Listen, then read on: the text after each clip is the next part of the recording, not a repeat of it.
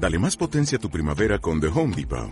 Obtén una potencia similar a la de la gasolina para podar, recortar y soplar con el sistema OnePlus de 18 voltios de Ryobi desde solo 89 dólares. Potencia para podar un tercio de un acre con una carga. Potencia para recortar el césped que dura hasta dos horas. Y fuerza de soplado de 110 millas por hora. Todo con una batería intercambiable. Llévate el sistema inalámbrico OnePlus de 18 voltios de Ryobi. Solo en The Home Depot. Haces más. Logras más. Ya, hola, vamos a, seguir eh, lo de, que tenemos programado para hoy, viendo el estudio radiológico de la caries. Todo estudio radiológico tiene objetivos. Estos son, específicamente para, para la caries dental, primero el tema de la prevención. ¿Por qué tomamos radiografías? Porque queremos prevenir, ¿cierto? Y recuerden que hay prevención primaria y a nivel secundario. También para diagnosticar para elaborar un pronóstico y también como control de tratamiento. Muchas veces ya hemos diagnosticado las caries, las hemos tratado con, operatoria y tenemos que hacer un control con las mismas radiografías Baldwin para ver si las restauraciones que hicimos tienen buen ajuste, quedaron bien. Y ese es el control de tratamiento. Para la prevención, entonces, en la imagen superior, si se fijan, hay un diente que está eh, con una inclinación anómala, ¿cierto? Que es un segundo molar que está, ya, este es un segundo molar que está en una posición anómala, está semi, no, sabemos si está semi incluido o, retenido, ¿cierto? Porque deberíamos saber, eh, deberíamos mirar y poder detectar si está cerrado el lápiz, ¿cierto? Pero pensemos que está semi incluido. Eh, y está en estrecha relación por distal del, primer molar. Entonces, a nivel de prevención, acá queremos saber, digamos, eh, diagnosticar la situación y prevenir una posible caries que podría establecerse acá, porque sabemos que es un factor retentivo. Y las radiografías Baldwin, que son para prevención de caries. Entonces, con, las radiografías vamos además poder establecer las características morfológicas de los dientes, en este caso, por ejemplo, los, surcos, las zonas de los puntos, eh, la anatomía dentaria propiamente tal, la posición dentaria, como les dije acá en el ejemplo del segundo molar, para detección y control del avance de la enfermedad en cuanto a prevención secundaria, porque lo primero cuando no hay enfermedad, o cuando en este caso no hay caries, eh, la prevención es primaria. Después cuando hay un segundo nivel de prevención, que es la secundaria, ustedes lo vieron ya, y eh, debemos controlar su avance. Para el diagnóstico propiamente tal, siguiente, debemos establecer la ubicación de la caries, la cantidad de caries que presenta el examen radiográfico, la profundidad de la caries, que es aparente, nosotros sabemos que radiográficamente las caries muestran una profundidad que no es la real, ya que eh, una por el tema de, las, eh, de, la densidad misma del diente, que no, no logramos ver un cambio radiográfico hasta que ya la sustancia del diente tiene una pérdida por lo menos del 30% del mineral, ¿cierto? Y además está el tema de las angulaciones en las radiografías. Bueno, las caries afectan según el tejido afectado, si son caries de esmalte, caries de dentina y caries de cemento. Según la superficie dentaria afectada, van a ser caries oclusales, mesiales, distales. Esto radiográficamente, sabemos que también son vestibulares, linguales y palatinas, pero no nos sirve de diagnosticar en esas caras, ¿cierto? Estamos viendo desde el punto de vista radiográfico. Y en relación a tratamientos previos, existe la caries asociada a las restauraciones, que también la pueden escuchar de repente por algunos dentistas nombrar como caries recidivantes o residuales, que son términos que no se usan actualmente, sobre todo la residual, porque indica que la caries quedó y que no se eliminó completamente cuando se hizo el tratamiento de operatoria, ¿cierto? Y recidivante más bien quiere decir que es una nueva caries que apareció en un sitio donde ya fue restaurado, ¿cierto? Pero veamos y pongamos el, el nombre completo que es una caries asociada a una restauración. Ahora vamos por tejido dentario. Las caries de esmalte se denominan radiográficamente lesión de caries, o saquemos el término lesión, son francamente caries de esmalte. ¿ya? Antes se les llamaban caries incipientes porque no llegaban a dentina, pero ahora son caries de esmalte y la vamos a ver radiográficamente como una zona o un área radiolúcida que afecta la banda adamantina por los espacios proximales, ¿cierto? Las caras proximales, mesiales y distales de los dientes. Y vemos un cambio de color, de densidad, o sea, más oscuro, más radiolúcido. Cuando ya radiográficamente inferimos que se perdió mayor cantidad de mineral, es que podemos detectar ya microcavitaciones. Eh, ustedes han visto clínicamente alguna caries de esmalte y saben que algunas están lisas, ¿cierto? Que no están cavitadas y otras que sí, están cavitadas. Y sí podríamos inferir una cavitación cuando ya la radiolucidez es más, es más oscura todavía, en la superficie mesial o distal. La caries dentinaria se clasifica según la profundidad desde la superficie, si es que es superficial,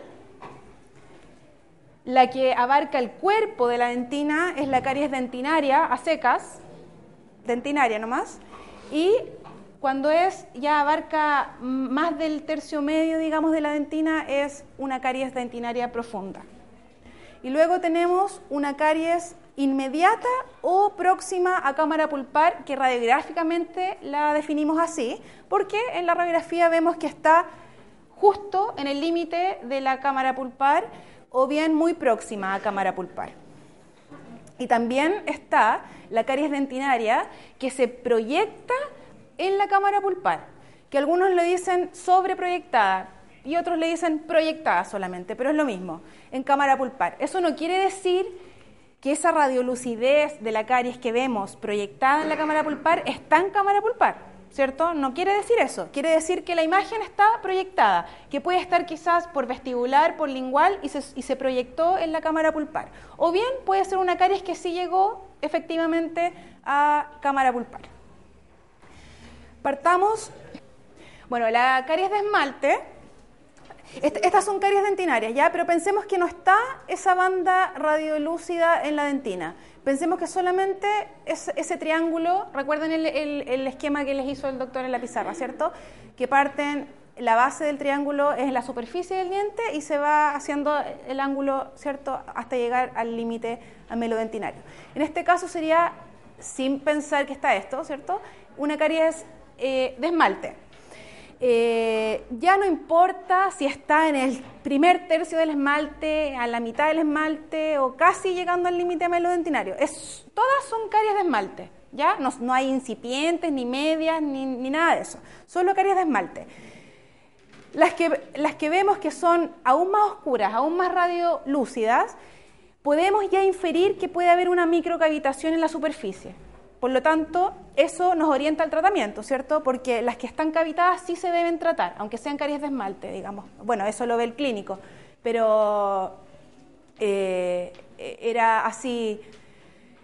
Bueno, ahora pasemos a caries dentinaria propiamente tal. Las caries dentinarias, entonces, desde la superficie hasta el más profundo, eh, partían por superficiales. Esto quiere decir que afecta el primer tercio de la dentina. Cuando la caries de esmalte llega al límite amelodentinario, ya se considera caries dentinaria y comienza como superficial, ¿cierto? Si ya abarcó, y, recuerden lo que les dijo el doctor Fuentes, que se va, em, se, em, extendiendo, ¿cierto?, por el, mismo límite melodentinario. Se expande por ahí, por este límite. Entonces ahí sería superficial y abarcaría la parte más superficial de la dentina. Acá tenemos esta. Acá hay otra, ¿se fijan? Que abarca esmalte y llega al límite melodentinario y lo sobrepasa, digamos, para la dentina. Pero todos abarcan el tercio más superficial de la dentina. Esto es una caries de esmalte. ¿La ven ahí? ¿En el molar? Abajo del punto rojo. O sea, claro, hacia cervical del punto rojo. Y ahí. Eso es una caries de esmalte. Que no estaría cavitada porque el cambio de coloración es muy tenue, ¿cierto? Esta sí estaría cavitada. Eh, siguiente. Sí. La, después de la superficial viene la caries dentinaria a secas, que sabemos que es la que abarca el cuerpo de la dentina o el tercio, digamos, medio de la dentina. Si vemos acá esta imagen inferior, acá hay un molar que está ya cavitado, ¿cierto? El esmalte. Hay caries dentinaria y si se fijan abarca el eh, la mitad externa de la dentina, ¿cierto? Eso es una caries dentinaria a secas, ¿cierto? Que no es ni superficial ni tan próxima a la pulpa. Esta no, porque esta ya es más eh, profunda, pero es esta. Acá también hay caries dentinaria, si se fijan ahí. Ahí. Después está la caries dentinaria profunda, que ya pasamos de la mitad externa de la, dentina y llegamos a la mitad interna, más cercana al, al cuerno pulpar. Y esto sería entonces una caries dentinaria profunda. Y es como lo van a ver informado. Recordar que lo que uno ve en la radiografía lo ve hasta acá pero que la realidad es un poco más profundo de lo que se ve en la imagen, ¿cierto? Sí, yo ¿Mm? en la misma radiografía que mostraste, ahí eh, en ese área, en la inspección clínica es muy probable que veamos la corona íntegra, que se vea la cara cruzada completa y la caries no va a ser perceptible o va a ser reconocida. por eso la relevancia del apoyo radiológico para poder detectar estas caras que se encuentran precisamente en el punto de contacto. Sí, a, mí me ha pasado harto también, que uno clínicamente, y por eso hay tanta eh, incongruencia, digamos, cuando hasta en la tele aparece que una persona fue a un centro dental, fue a otro dentista y, uno, le diagnosticó cuatro caries, el otro seis caries, el otro diez caries, ¿cierto? Es porque una también está el criterio clínico y otro también si es que se apoyan en, las imágenes. Muchas veces uno clínicamente puede ver hasta sano al paciente, pero si le toma radiografías aparecen sorpresas como esta, incluso más profundas. Y muchas veces cuando ya son dentinarias, ya dentinarias eh, medias o, profundas, uno debería ver un cambio, ¿cierto?, en el reborde marginal del esmalte e inferir clínicamente que hay una caries eh, dentinaria. Pero hay veces que no se ve nada, que no se ve nada, y aparece eso. Esto es un material dental, sí. Y eso es una, eh, una línea donde está, digamos, una línea de separación entre el material y el diente. Interfaz, sí. ¿Ya? Es un composite, una resina.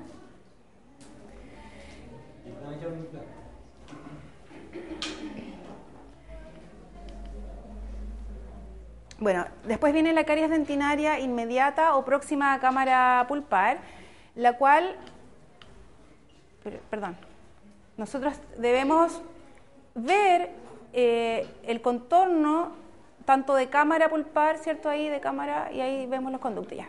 Vemos la cámara, vemos el límite del cuerno y vemos que la, detectamos que la caries está rozando ese cuerno pulpar o está muy, muy próximo. Y si se fijan, hay un degradez en la, en la radiolucidez. Es porque la cavitación máxima está acá, ¿cierto? Y acá hay más tejido dentario. Eh, entonces está ese degrade. Por eso la, la caries radiográficamente se ve con límites difusos, ¿cierto?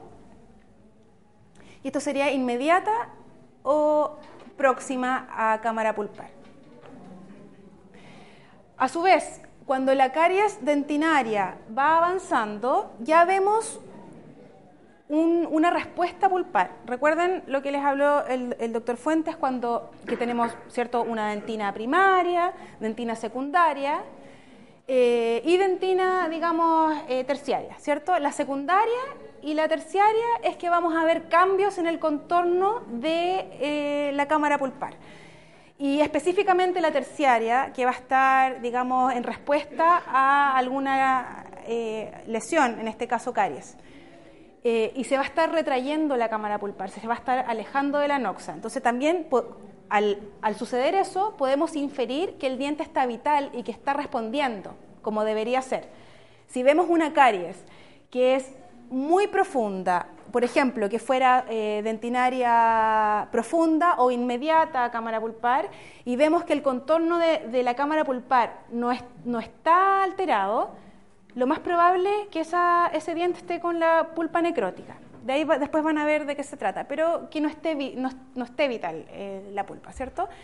Y por lo tanto no hubo una respuesta a la noxa. O sea, lo que deberíamos esperar es que ante una caries eh, sí haya una respuesta favorable ante la noxa. Eh, después tenemos la caries dentinaria que se proyecta o se sobreproyecta a la, a la cámara pulpar y a veces a los conductos. En este caso vemos esta gran destrucción coronaria eh, por distal de este molar, ¿cierto? Eh, y vemos la zona acá de límites eh, poco definidos y vemos esta área radiolúcida que se proyecta o se sobreproyecta al contorno acá de la cámara y del inicio del conducto. cuando tenemos caries que son profundas, próximas, inmediatas o bien sobreproyectadas, debemos pedir una radiografía que se vea el diente completo, que sería una radiografía periapical y o depende de cómo la tomen o paralela, ¿cierto?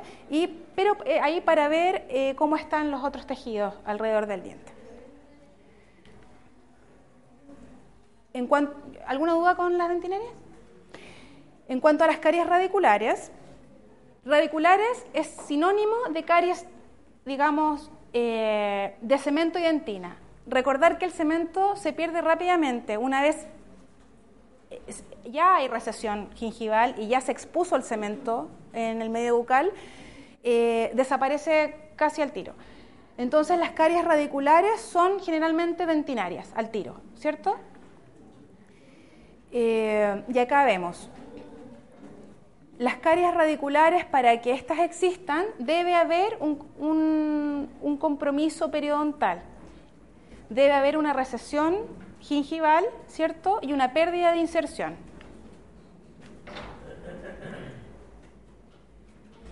Eh, acá vemos una caries radicular, que además, eh, siguiendo con lo que vimos anteriormente, sería una caries proyectada, ¿cierto? En, este caso, conducto, ¿cierto? En, pulpa. Eh, no sabemos si está por lingual, por vestibular eh, o estrictamente, digamos, por proximal. Acá también caries radiculares y parten generalmente en la unión del esmalte, digamos, con el cemento eh, en las zonas expuestas de raíz.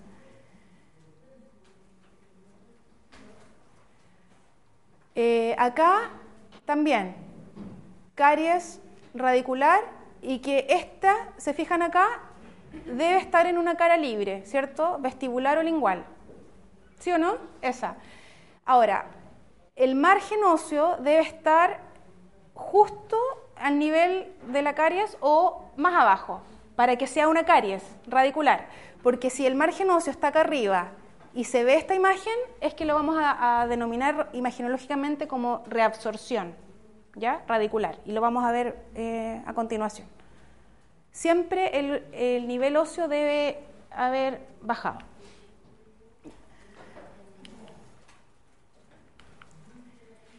Bueno, y está la caries asociada a restauración. Es aquella como esta que se forma en los límites, puede estar en el, justo en el margen de la cara proximal, interproximal, o bien estar bajo la restauración.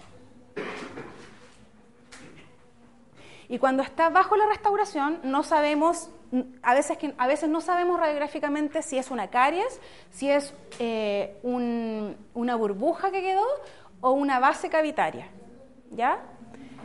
Ahora, si vemos que la imagen bajo la restauración es muy difusa, como vimos que las caries son difusas, de límites difusos, es que sí la vamos a, diagnosticar francamente como caries. Pero si vemos esta línea acá, eh, puede ser burbuja, puede ser base cavitaria, puede ser caries. Pero acá, en este caso, la caries está justo en el margen. ¿Ya? Em, ¿Sí? ¿Qué pasa cuando, cómo se ven eh, cuando son caries inactivas? ¿Cuando son activas? Mm, No, no, tú radiográficamente no puedes saber si está activa o inactiva. O sea que, porque claro, como la otra vez se podía restaurar. Entonces, ¿Cómo, perdón?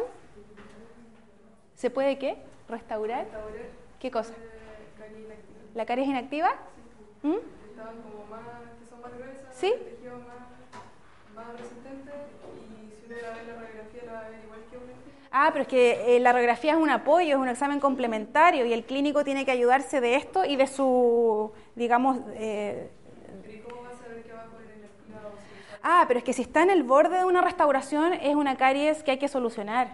Aunque ahí no, no, no, ahí siempre hay que sacar esa restauración antigua y hay que, hay que tratarla. Sí, sí.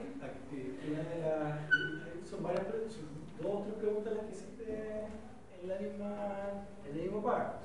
En cuanto al reconocimiento de una caries activa o inactiva radiográficamente, tal como señala la doctora, esto es un examen complementario. Necesariamente tiene que hacer la semiología local para poder discriminar efectivamente si la caries está detenida o no. Y a partir de ello aplicar los criterios de recuperación de lo que es la integridad coronaria para que pueda funcionar óptimamente. En cuanto a lo que explicaba acá, eh, la lectura actual que se hace es que los márgenes son los que tienen que estar íntegros. Es decir, la- lo que deberíamos inter- interpretar como la continuidad entre el margen dentario y el punto de inicio de la restauración. Ahí. Eso debe estar, mientras esté sellado, abajo, si está con signos de una caries o de una eh, reducidez ahí, eh, eso se puede conservar. En la medida que esté perfectamente sellado el contorno con el diente. Eso es lo que debe estar eh, en óptimas condiciones. Si vemos como en el caso de la fotografía de acá, que está eh, alterado, esto ya es indicación de cambio. Pero si esa sombra estuviera proyectada solamente a nivel de la profundidad, supongamos que la sombra estuviera acá, pero vemos esto en íntegra, en, en buena relación, eso se puede conservar. Pero es un enfoque actual. Antiguamente no, y digo antiguamente hace cinco años, ¿no? Eh, era suficiente indicación de cambio de restauración. Ahora no. Esto es lo que debe estar en perfectas condiciones. Y esto tú lo chequeas clínicamente y radiográficamente. ¿Ok? Sí, eso es verdad. Ya, así que, porque no todo va por debajo de la restauración va a ser caries, ¿cierto? Eh, y claro, la, el- la continuidad entre el tejido dentario por la cara proximal y la restauración debe estar indemne, si no hay que cambiarla, ¿ya? Y ahí no importa si está activa, inactiva, no. Hay otro concepto que es lo de caries penetrante. Y para que exista una caries penetrante, tiene que ser diagnosticada radiográficamente. Es un término radiográfico, por lo tanto, que significa que es una caries eh, dentinaria que, eh, cuyo diente ya tiene una lesión apical. En este molar, se fijan, hay una caries cavitada, dentinaria, y vemos que hay una lesión periapical de este diente. Por lo tanto, ya sabemos que el diente está necrótico, por lo menos este conducto está necrótico, y que hay una eh, reacción eh, inflamatoria, eh, hiperplásica, como sea, periapical, ¿ya? Pero que lo vamos a ver en otro capítulo Lo importante es que el diente está necrótico y tiene una lesión apical. Sea difusa, bien definida, como sea.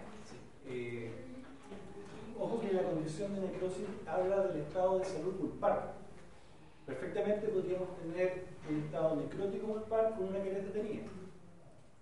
Pueden coexistir, porque el concepto de caries es para describir principalmente el estado de los tejidos ya sea de esmalte o de dentina. Y yo en ese momento, en esta caries, por ejemplo, avanzó muy activa, se desarrolló, murió la pulpa, se infectó, eh, generó un compromiso apical, pero lleva así harto tiempo y ahora ya se detuvo la caries. Eso puede llegar a pasar también. ¿Ya? O sea, uno no va contra el otro. Pero sí, importante el concepto que nos hace ver la doctora, que el estado de esto ya condujo a una muerte pulpar. Pero ahí estamos hablando ya de salud pulpar. Más allá, no solamente del tejido duro del diente. Sí, lo van a ver en el capítulo siguiente después de caries, ¿ya? Acá en la imagen superior derecha también hay una caries, ¿cierto? Y que podemos decir que es penetrante. ¿Por qué? Porque hay una lesión eh, eh, estrecha, digamos, eh, a nivel del ápice de esta raíz. Por lo tanto, caries penetrante. Pero no acá. En la imagen inferior hay una caries dentinaria proyectada, ¿cierto?, en, en, cámara y conducto, pero que vemos solamente un ensanchamiento del espacio periodontal, no vemos una lesión apical franca. Cuando, no hay cambio o cuando hay un espacio periodontal ensanchado, no hay caries penetrante radiográficamente. Solamente tiene que denominarse así cuando la lesión apical es franca, ¿ya? Sea mal definida, eh, como esto, que no, se ve bien la definición, en algunas partes sí, pero mal definida, y quizás un poco más circunscrita. Eh, hay otras, eh, después lo, lo, van a ver en las siguientes sesiones, ¿ya? Pero ese es el término. Eh, ¿Qué técnicas, qué exámenes radiográficos vamos a pedir para estudio de caries? Vamos a pedir las que son, digamos, casi exclusivas, son las radiografías de Bitewing o aleta de mordida eh, y una modificación a la Bitewing cuando falta, ustedes ya lo vieron, cuando falta eh, dientes inferiores es que se toma la de ángulo bajo, pero también es una técnica coronaria. Estas son técnicas coronarias, o sea que nosotros queremos estudiar la corona. El rayo central no va enfocado al, ápice dentario, ¿cierto? Eh, y las dos estudian lo mismo. Y recuerden que de, todas las retroalveolares, todas estas son retroalveolares, eh, las que se estudia diente completo es la paralela y la periapical. Solamente la paralela es la que podemos hacer un estudio fidedigno de caries. ¿Por qué? Porque se cumple, la, se cumple que eh, la película está paralela al objeto, al diente, y el rayo central pasó perpendicular a ambos, ¿cierto? Si, si sacaron un set de paralelas, no es necesario tomar baile. Y las radiografías periapicales no son recomendadas para estudio de caries porque hay mucha divergencia, hay, mucha em, eh, distorsión por las angulaciones, sobre todo las angulaciones verticales. Por lo tanto, un dentista que pide eh, una periapical para el estudio de una caries, no, ya a no ser que la caries sea muy profunda y queremos estudiar eh, periápice, ¿cierto? Bueno, las limitaciones del estudio radiográfico, eh, en algunas ocasiones se ven eh, unas, unas zonas radiolúcidas a nivel de los cuellos dentarios proximales que parecieran ser caries, pero no son. Es porque en el... Ustedes recuerdan histológicamente que hay distintos tipos de unión entre esmalte y cemento, ¿cierto? Eh, incluso hay uno en que no hay unión, ¿cierto? Que están separados. Bueno, una depende de eso, es una zona más delgada o libre de esmalte, ¿cierto? Donde se puede ver una pseudocaries, o sea, una imagen que aparenta ser caries que no lo es, y también por el mismo grosor del esmalte en esa zona en que es muy, delgadito en comparación con el resto hacia coronal. Entonces, Eh, las limitaciones pueden ser proyeccionales y está la pseudocaries, que es una menor densidad del esmalte en la zona cervical proximal por cómo se relaciona anatómicamente con el cemento. Eh, también, eh, otra de las limitaciones es que no podemos diagnosticar lesiones de caras libres, o sea, oclusales, vestibulares, linguales palatinas. Ahora, vestibulares, linguales palatinas no es una limitación porque las podemos diagnosticar clínicamente, ¿cierto? Pero en la radiografía son limitaciones. Y las oclusales no, se detectan, eh, las, las que son las eh, que vamos a pedir para estudio de caries, eh, no son para estudio de caries oclusales, ¿ya? Podemos sí diagnosticar con una Bywin caries oclusales, pero no es su, su objetivo.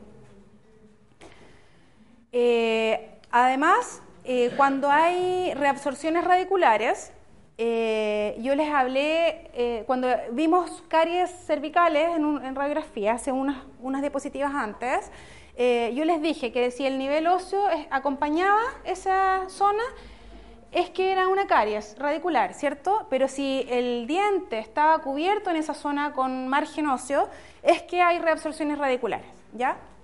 Esas pueden ser algunas limitaciones. Eh,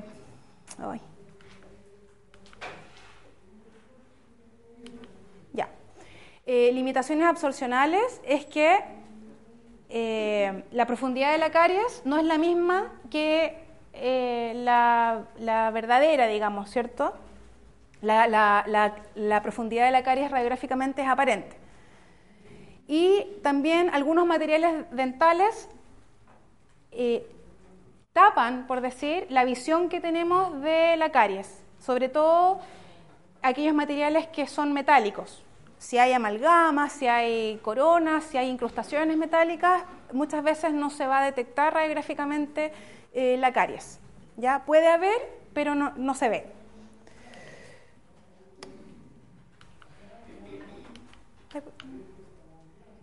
Eh, ahí está, está todo. Estaba como rara esta presentación, pensé que había más media positiva. Ya, ya. Ah, estamos bien. ¿Alguna pregunta? ¿Sí? Según esa clasificación, ¿en qué momento el paciente clínicamente tiene dolor? Según esta clasificación, no, es que está en una clasificación radiográfica. Imaginológica no es clínica. Eh, el dolor dentario está asociado, digamos, a eh, la profundidad de la caries, eh, a si está cavitada o no. ¿Vieron dolor dentinario? ¿Sí? ¿En caries? ¿Sí? Pero es independiente a cómo se ve radiográficamente. Puede, también, si es de avance agudo, si es de avance crónico, hay caries agudas, agudas que avanzan muy rápido y esas sí van a tener harto dolor, pero radiográficamente no vas a saber si son agudas o crónicas.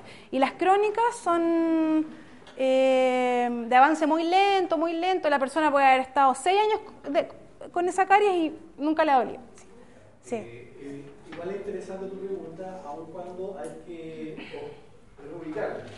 Tú estás preguntando en función de un síntoma. Y la radiología no, te permite percibir síntomas.